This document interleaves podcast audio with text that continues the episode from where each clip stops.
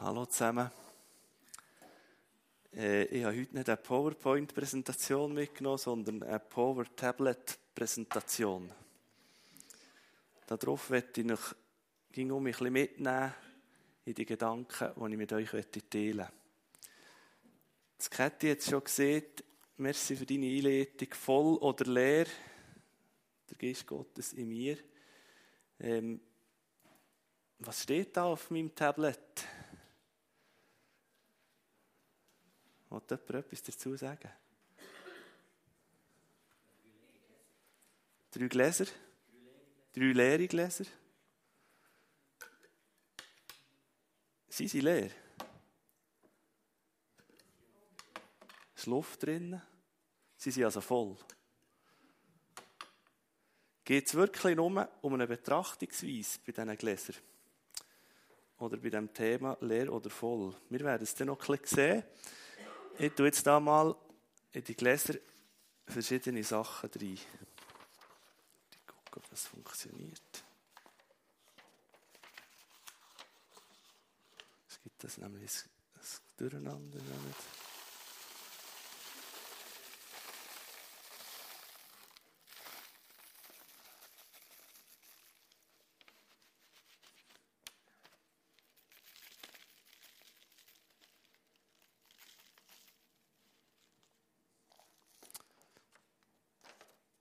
Jetzt ist weniger Luft mehr drin.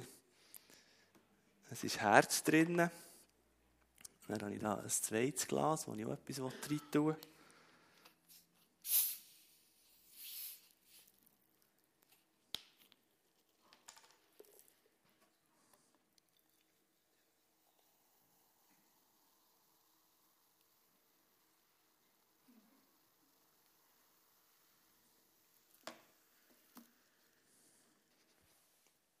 Und dann noch ins dritte Glas kommt auch noch Flüssigkeit.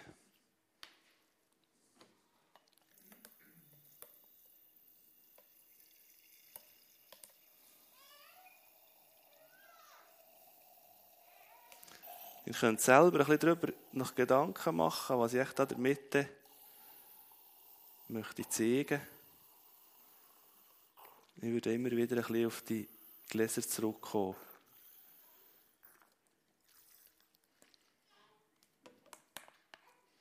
Also jetzt würden wir so ganz einfach sagen, jetzt sind da drei volle Gläser.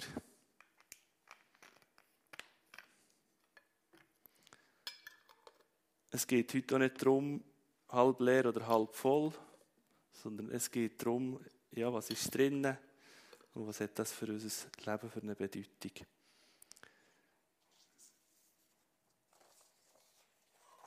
Ich möchte mit euch ein bisschen quer der Bibel gehen, ganz am Anfang anfangen, ähm, wo Gott die Welt erschaffen hat, hat er als erstes die Erde gemacht, er hat alle Lebewesen gemacht, er hat Pflanzen, er hat Tiere gemacht. Und zum Schluss hat er den Mensch gemacht. Und er hat den Mensch an einen Ort gebracht, wo die Bibel als Paradies bezeichnet. Das Paradies ist ein ein Garten gewesen, so wird es uns in der Bibel geschildert. Ähm, ein Garten von wunderbarer Art und Weise gemacht, mit wunderbaren Früchten, mit feinen Früchten. Ähm, es hat Wasser in Fülle. Es heisst, es sind vier Ströme von dem Garten aus weitergeflossen. Es muss ein wunderbarer Ort sein zum Leben. Es ist in der Mitte vom Garten aber auch der Baum von der Erkenntnis von Gut und Bös gestanden. Und das ist interessant zu sehen. Fünf Worte, die aus meiner Sicht für das Paradies sehr gut zutreffen, ist eben die Frucht. Sie ist ohne Mühe gewachsen und ohne Mühe gepflückt worden. Also der Mensch hat sie einfach nehmen können. Er hat nicht sich müssen anstrengen dazu, sondern sie ist vorhanden gewesen für einfach zu nehmen und zu essen und zu genießen. Es hat Wasser gehabt, sie mussten keine Wasserleitungen müssen graben, sie mussten nicht Wasser müssen hertragen, sondern Wasser war in Fülle da gewesen. Auch Gottes Frieden ist ganz enorm gross da gewesen. der Frieden durch die Gegenwart Gottes. Gott selber hat im Paradies gelebt und hat sich immer wieder mit den Menschen getroffen. Es war eine enorme Freude, kann ich mir vorstellen. Also, das ist schon lange meine Sehnsucht, Gott einfach so gegenüber zu haben und mit ihm zu reden. Das muss wahnsinnig schön sein und erfüllend, freudig. Es ist aber auch so, dass die Menschen freiwillig dort waren. Gott hat sie zwar dorthin da, aber wir lesen eben vom Baum der Erkenntnis, wo sie nicht sollen essen davon. Also Gott hat etwas in den Baum gepflanzt, wo sie sein sollen. Und das zeigt, dass sie freiwillig dort sein können. Weil er hat ihnen auch gesagt, wenn ihr davon esset, werdet ihr sterben. Das ist für die Menschen eine Herausforderung geworden. Wir wissen, was dann ist passiert. Die Schlange, die ist gekommen, hat gesagt, ja komm, ist doch fein, oder? Wir werden alle sterben. Ach, hat Gott denn wirklich gesehen? Ja, sie sind gestorben, als sie das gegessen haben. Wir wissen, sie haben das nicht gegessen, die Frucht. Sie sind gestorben. Oder sie sind nicht gestorben. Noch gerade nicht. Und doch, ich glaube, sie sind gestorben. Weil das da hier ist gestorben in ihnen. Sprit habe ich hier drinnen. Oder wir könnten so als Geist bezeichnen. Ich tue das bewusst wegnehmen und stelle um mir ein leeres her. Gott hat schon recht gehabt, ihr werdet sterben. Und sie sind innerlich gestorben. Sie haben die Gemeinschaft nicht mehr mit Gott.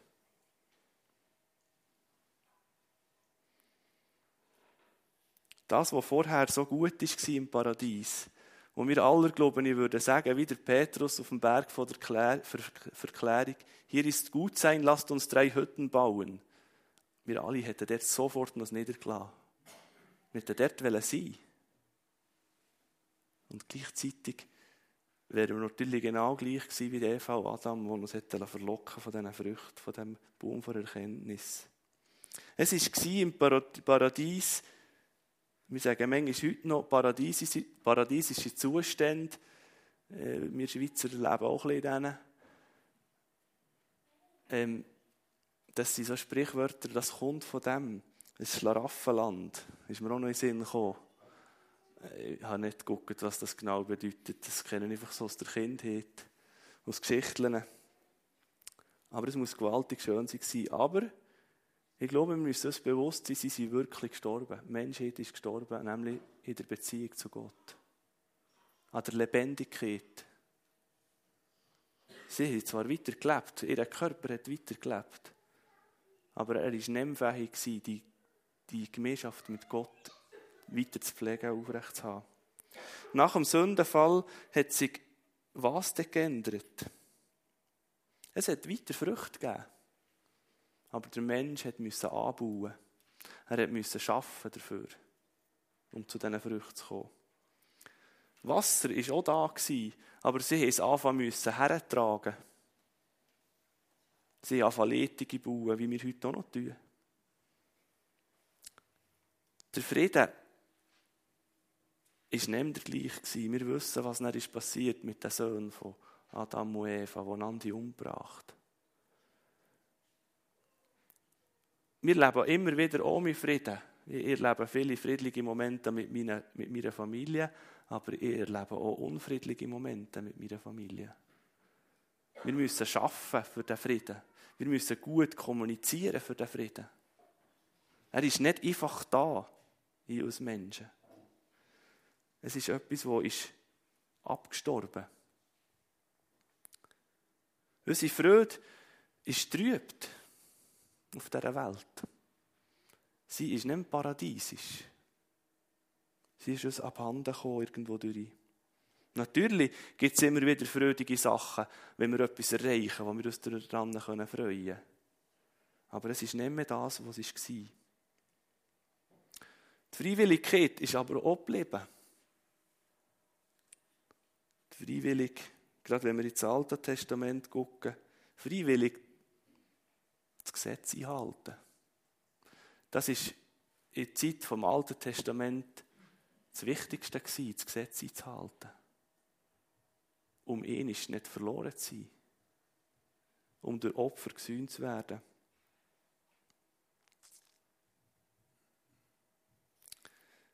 Das, was dann ist passiert im Paradies, ist also ein geistlicher Tod, nicht ein natürlicher. Es ist ein geistlicher Tod, der vonstatten ist gegangen und somit eine Trennung, ein Graben zwischen uns und Gott.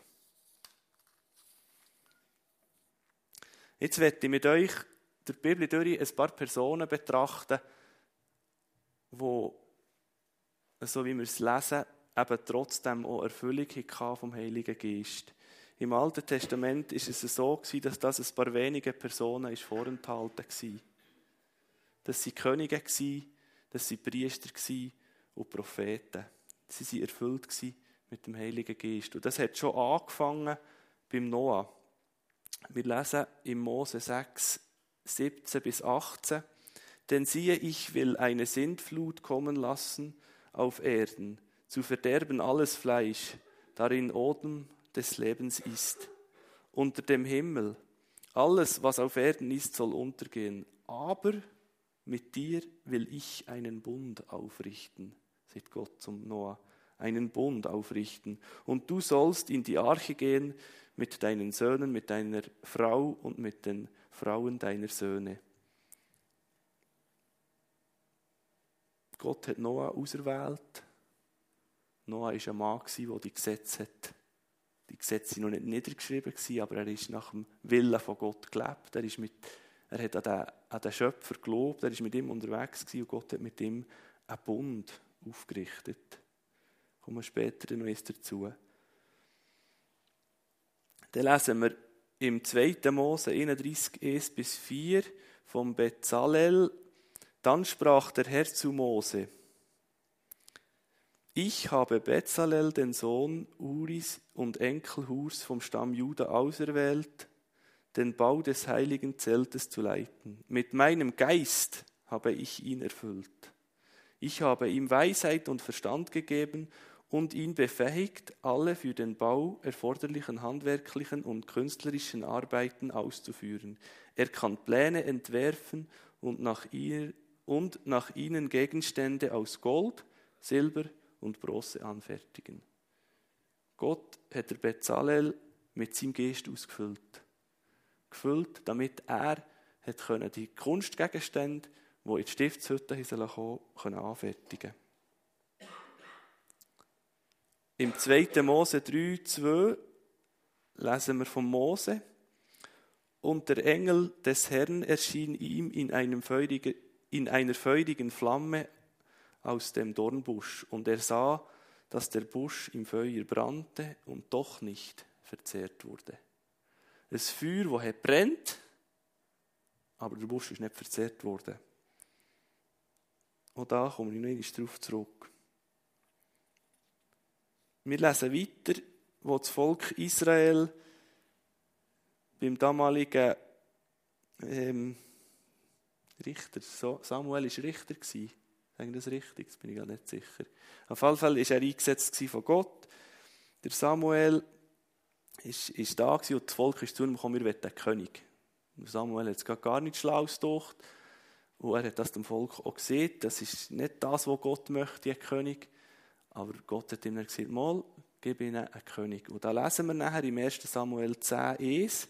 Da nahm Samuel einen kleinen Krug mit Olivenöl, goss das Öl über Sauls Kopf aus, küsste ihn und sagte, im Auftrag des Herrn habe ich dich nun mit diesem Öl gesalbt, als Zeichen dafür, dass du der König Volkes Israel werden sollst. Samuel hat der Saul zum König gesalbt.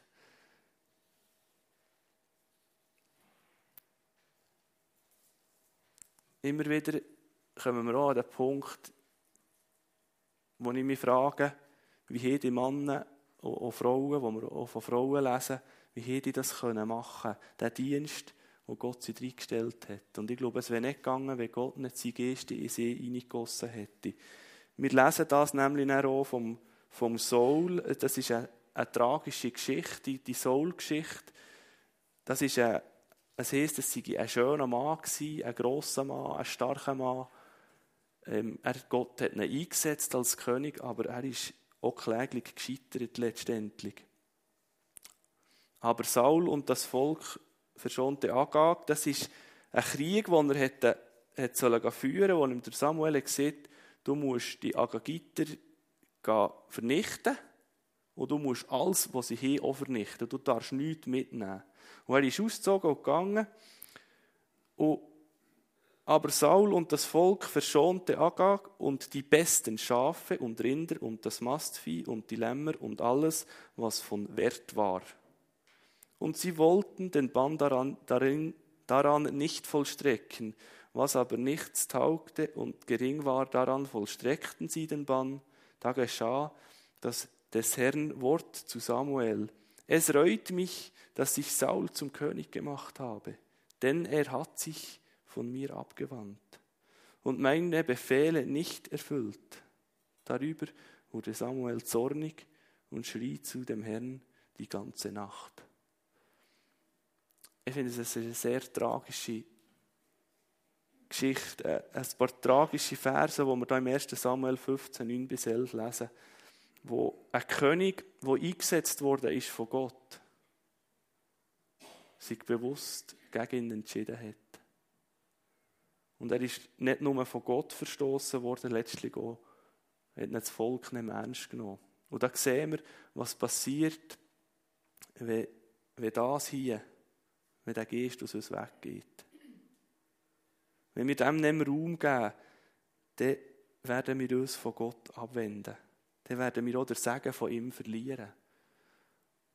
Und ich bin so froh, steht das so, so in der Bibel, dass wir uns das im Klaren sind, was das für für Konsequenzen hat.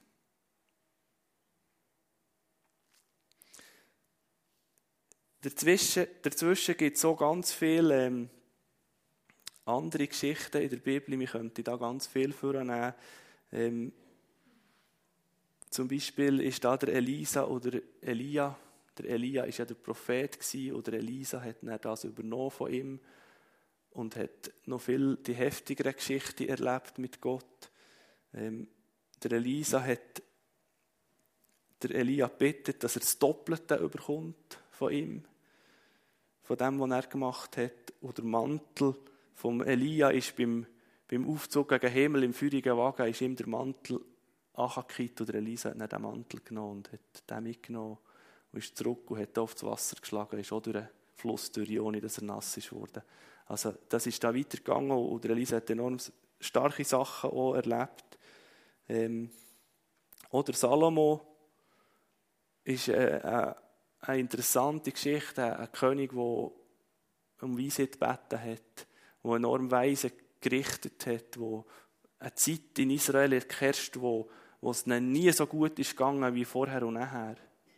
Aber auch Salomo wissen wir, dass er gegen Schluss von seiner Zeit ähm, ja, an, an Blüte hat verloren und, und Sachen davon machen, die Gott nicht gefällt, nicht gefallen haben. Esther ist auch so eine herausragende Person, eine Frau, die enorm viel Mut bewiesen hat, die ist hergestanden für ihr Volk, auch wenn sie gewusst, sie kann umgebracht werden.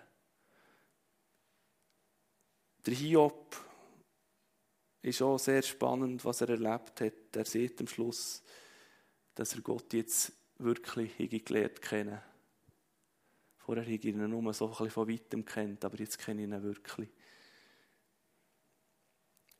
Alle Propheten, die wir von lesen, Könige, Priester, ich glaube, sie waren erfüllt mit dem Geist, sie waren lebendig unterwegs, sie aber gleichzeitig Menschen geblieben. Das müssen wir ganz klar sehen. Bei all diesen Menschen, die wir lesen davon, sie sind Menschen geblieben. Sie haben weiter auch Fehler gemacht. Ähm, das ist, glaube ich, etwas ganz Wichtiges. Es gibt auch Orte in der Bibel, wo wir wo, wo besondere Sachen sind passiert. Die Stiftshütte war so ein Ort, wo gebaut wurde, wo Gott drin lebt. Äh, der, der, Berg Horeb kommt auch mehrere Mal vor, wo Gesetzestafeln sind ausgehändigt worden, wenn ich das richtig äh, in Erinnerung habe. Die Wüste Sinai war ein Ort, wo das Volk sehr viel hat erlebt auf der, auf der Reise ins verheißene Land. Und natürlich der Tempel in Jerusalem, Jerusalem selber, ist, ist ein Ort, wo bis heute ähm, ein brutzelnder Ort ist, wo enorm viel Gestiges abgeht, wo umkämpft ist. Bethlehem, wo Jesus geboren ist, ist auch so ein Ort geworden, wo unter den verachteten Städten, unter den kleinen Städten doch einen grossen Stellenwert hat eingenommen Ein paar Worte zu diesen Stichworten, die ich aus diesem Text herausnehmen Ich am Anfang gelesen vom Noah, der Bund, wo Gott mit ihm hat eingehen der mit, mit ihm hat aufgerichtet äh, Der Bund ist immer wieder ein starkes Zeichen von Gott, und er mit uns Menschen will Beziehung haben. Er hat mit dem Volk Israel später einen Bund gemacht.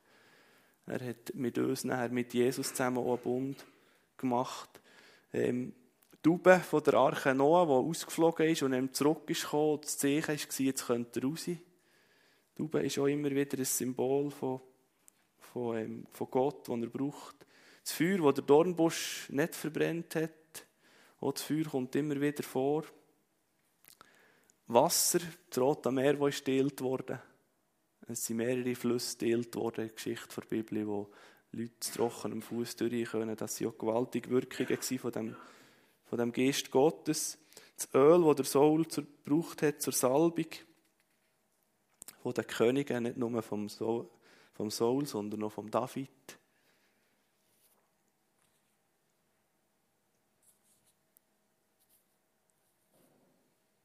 Jetzt komme ich ein bisschen zum Neuen Testament. Da fängt es ganz früh schon gerade an. Je nachdem, in welchem Evangelium das man anfängt zu lesen, kommt man zuerst zur Maria, wo mit dem Heiligen Geist ist erfüllt wurde, ist schwanger wurde. Oder dann liest man zuerst von, vom Zacharias und von Elisabeth, wo, wo auch schwanger wurde, nachdem sie Kinderkinder bekommen Gott, wo im Zacharias im Allerheiligsten ist begegnet. Ähm, das sind auch sehr spannende Geschichten. Und da heißt so im Lukas 1, 15, denn er wird groß sein vor dem Herrn, Wein und starkes Getränk wird er nicht trinken, und er wird schon von Mutterleib an erfüllt werden mit dem Heiligen Geist. Und wir lesen dort in der anderen von dieser Geschichte auch, wo Maria, die Elisabeth, ist besuchen, hat Johannes einen Hüpfer gemacht im Bauch. Und das zeigt einfach auch etwas von dem Geist Gottes, der dort lebendig im Johannes schon war. Der Simeon ist auch so eine interessante Person. Ich weiß nicht, ob er ähm, Priester, König oder Prophet in dieser Richtung etwas war, aber wir wissen von ihm, er war erfüllt vom Heiligen Geist. Wir lesen vom Simeon, im Lukas 2, 25 bis 28. Damals wohnte in Jerusalem ein Mann namens Simeon. Er lebte nach Gottes Willen, hatte Ehrfurcht vor ihm und wartete voller Sehnsucht auf den Retter Israels. Der Heilige Geist ruhte auf Simeon, und durch ihn wusste er, dass er nicht sterben würde, bevor er den Christus, den vom Herrn gesandten Retter, gesehen hätte. Vom Heiligen Geist geführt, war er an diesem Tag in dem in, in dem Tempel gegangen, als Maria und Josef ihr Kind hereinbrachten, um es, wie im Gesetz vorgeschrieben, Gott zu weihen. Und er hat Simeon Jesus auf die Arme genommen, Gott gelobt. Oh, eine wunderbare Geschichte. Ähm, irgendwie nicht relevant zu wissen, warum jetzt der Simeon da das schon hat gewusst. Es ist so ein kleines Geschichtchen drin, und doch, glaube ich, ist es enorm wichtig zu sehen, da hat Gott etwas gewirkt in einem Mann, hat ihm persönlich gezeigt, du wirst den Retter sehen. Und ich finde es sehr schön, dass so Geschichten in der Bibel stehen. Es geht weiter. Jesus hat sich nachher, als er erwachsen ist, taufen vom Johannes. Und da lesen wir im Lukas 3, 21 bis 22, als Johannes wieder einmal viele Menschen taufte, kam auch Jesus und ließ sich taufen. Während er betete, öffnete sich der Himmel und der Heilige Geist kam wie eine Taube sichtbar auf ihn herab. Gleichzeitig sprach eine Stimme vom Himmel, du bist mein geliebter Sohn, über den ich mich von Herzen freue. Was für eine gewaltige Zusage vom Vater an Jesus. Du bist mein geliebter Sohn, ich habe Freude an dir. Und der Heilige Geist, der in Form von einer Taube auf ihn ist gekommen. Und das war irgendwie der Startschuss, wo Jesus hat wirken auch im Sichtbaren. Und dann kommt natürlich Pfingsten, die ganze Pfingstgeschichte. Der Heilige Geist, der zum Beginn vom jüdischen Pfingstfest auf die Jünger ist gekommen. Jesus war dann schon im Himmel. Gewesen. Und ähm, auch da sehen wir um die, die Flamme, die auf die Köpfe der Menschen ist gekommen. Ich glaube nicht, dass sie Verbrennungen hatten. Wir lesen nichts davon. Und das ist auch so ein Vergleich zum Dornbusch, der brennt. Ein Feuer als Zeichen, ich bin da.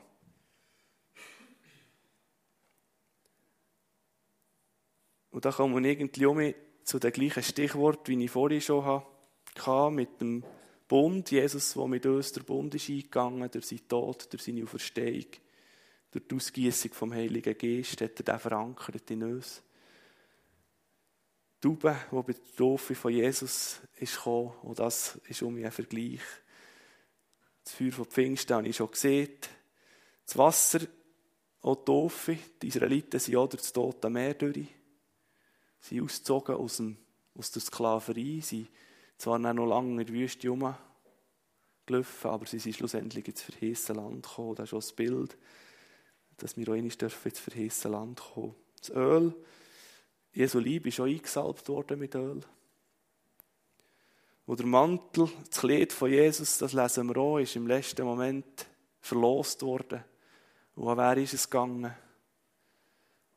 An einen Heid, an einen Römer. Und das ist auch mein Bild, dass Jesus nicht nur die Juden hat retten sondern uns alle, die ganze Menschheit hat erlösen Leer oder voll, ist es nur eine Betrachtungsweise? Ich werde da noch ein bisschen darauf eingehen. Ich glaube nicht, dass es etwas mit einer Betrachtungsweise ist, zu tun hat. Ich glaube vielmehr, dass durch den Tod Jesu, durch die Auferstehung, durch die Ausgießung vom Heiligen Geist. Und wenn wir uns entscheiden für, für Jesus Christus, dann sind wir voll vom Heiligen Geist. Dann sind wir voll von diesem Leben. Dann sind wir gefüllt und wir müssen nicht das Gefühl haben, wir werden Lehrer.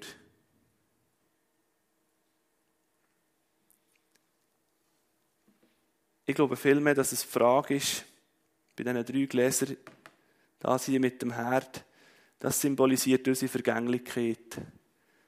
Unsere menschliche Hülle, wo wir drin leben, die vergeht. Bei jedem. Es hat noch keiner überlebt. Das wird vergehen. Und das sollen wir uns bewusst sein. Von Staub zu Staub. Hier das breite Getränk das ist unsere Seele. Guckt, ich glaube, wir können noch so gute Menschen sein und das Gesetz noch so gut einhalten. Wir sind nicht lebendig durch das. Du kannst noch so lange versuchen, es breit anzuzünden. Das brennt nie. Und trotzdem ist es da. Und es ist gut, ist es da. Und ich glaube auch nicht, dass es darum geht, unsere Seele zu schmälern, kleiner zu werden. Aber sie soll uns nicht mehr bestimmen. Sie soll nicht mehr da in der Mitte stehen. Sondern wir machen da ein bisschen Tausch. Sie soll dem Geist Gottes unterordnet sein, unsere Seele. Unsere Seele ist das, was uns immer wieder zu Sachen treibt, die nicht gut sind. Das sind viele Prägungen uns, die wir von Menschen haben mitbekommen. Von unseren irdischen Eltern, von Lehrern. Vielleicht hat dir der Lehrer auch mal gesehen, dass dir wird nichts. Vergiss das. Vielleicht kommt es um mich mal schauen.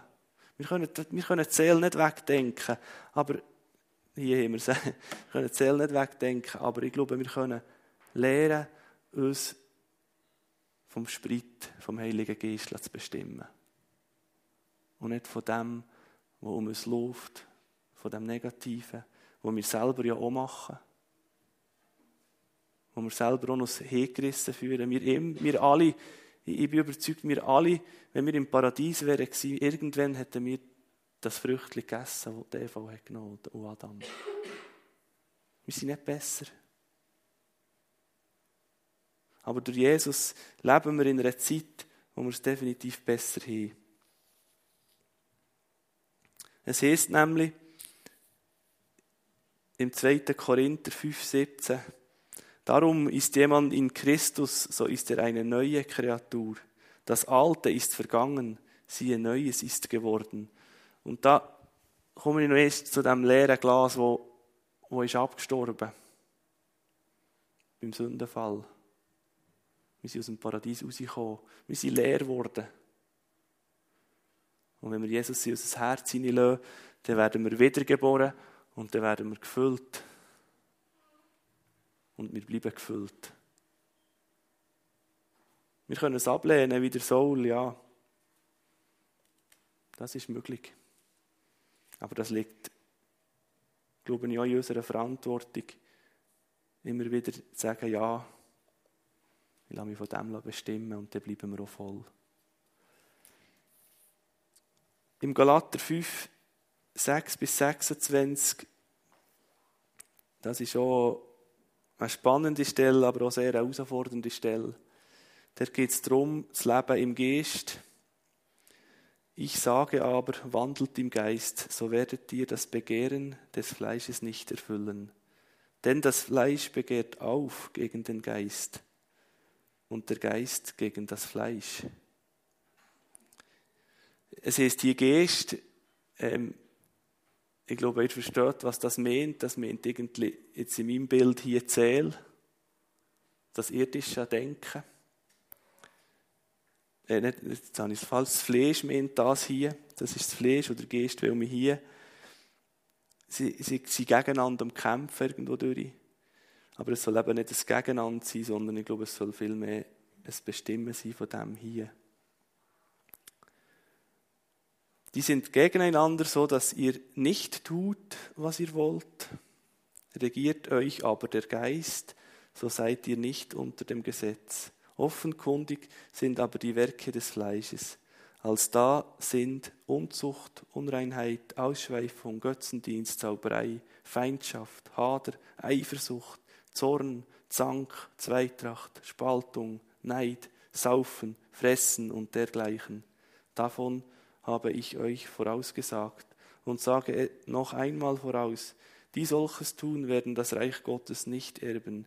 Die Frucht aber des Geistes ist Liebe, Freude, Frieden, Geduld, Freundlichkeit, Güte, Treue, Sanftmut, Keuschheit.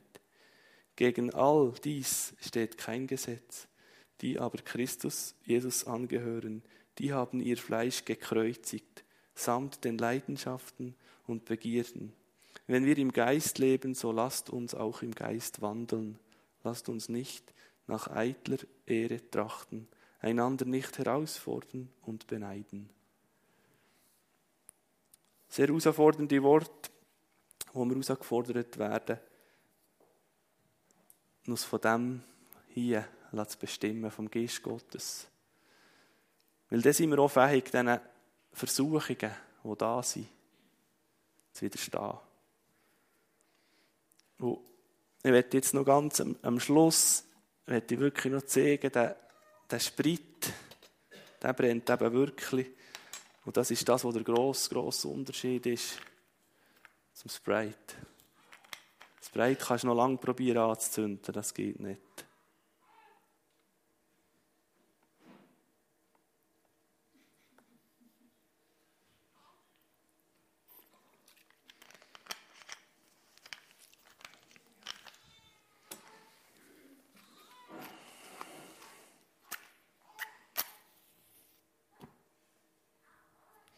Aber das hier brennt. Und das ist ein Feuer, wo Gott entfacht. Und hier das, das Spritli, das ich jetzt hier habe, das ist auch irdisch, das wissen wir, das ist nur ein Bild. Das Flämmchen vergeht irgendwann. Aber der Geist Gottes, der vergeht nicht. Der ist unendlich. Und wenn wir uns von ihm füllen dann ist das herzerwärmend. Dann ist das wohltuend. Dann können wir eben in einer warmen Stube sein. In uns, aber auch mit unseren Mitmenschen.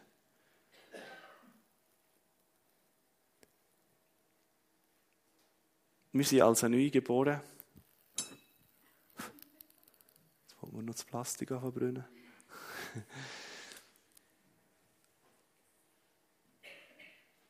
Wir sind neu geboren und damit sind wir gefüllt mit dem Geist Gottes und wir eignen uns ja so verschiedene Gebetsformulierungen an. Und heute Morgen, als wir in Suha sind gefahren, habe ich im Auto noch kurz gebetet und gefüllt, und habe gebetet, Heiliger Geist, erfüll uns.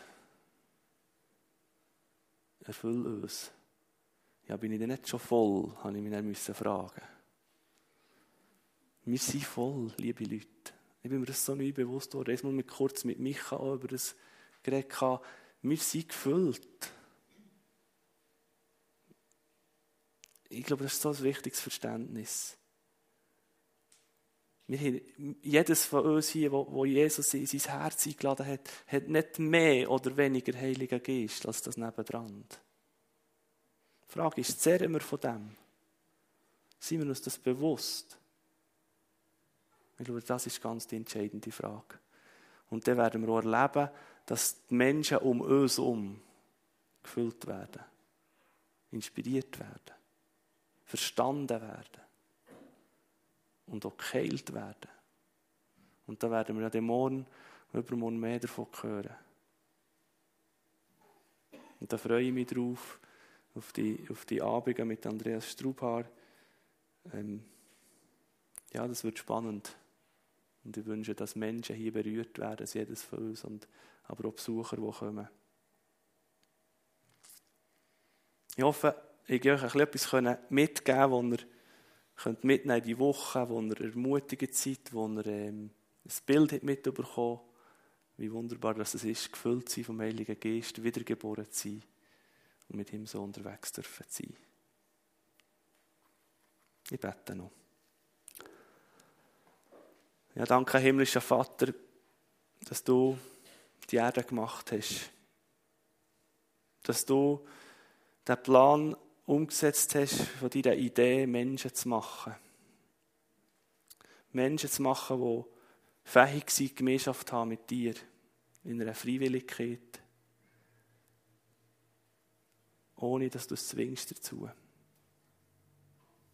Und Jesus, du weißt, was wir alles daraus gemacht haben. Du weißt, was wir alles äh, verdreht haben. Du weißt, was wir alles für Fehler gemacht haben. Aber genau das, die Freiwilligkeit hast du wollen. Du willst, dass wir aus freien Stück zu dir kommen und dir sagen, dass wir die brauchen. Du willst auf dieser Basis von Freiwilligkeit mit uns Beziehung haben, um uns das Beste zu geben, nämlich das ewige Leben ewige Gemeinschaft mit dir. Ewige paradiesische Zustände. Wo Jesus alles, wo wir Menschen versuchen gut zu formulieren, wo wir versuchen einander zu erklären, ist letztlich eben ein Versuch. Weil wir so sehr auf das irdische Denken immer auch beschränkt sind. Und so danken wir dir, dass du den Heiligen Geist ausgossen hast weil es trotz unserer Menschlichkeit Verständnis gibt. Verständnis über die göttlichen, wunderbaren Offenbarungen, die in deinem Wort stehen. Und danke, dass das jeder Mensch auf dieser Welt kann verstehen kann, weil es so einfach ist. Weil es du jedem Mensch zugänglich machst. Ich danke dir dafür. Amen.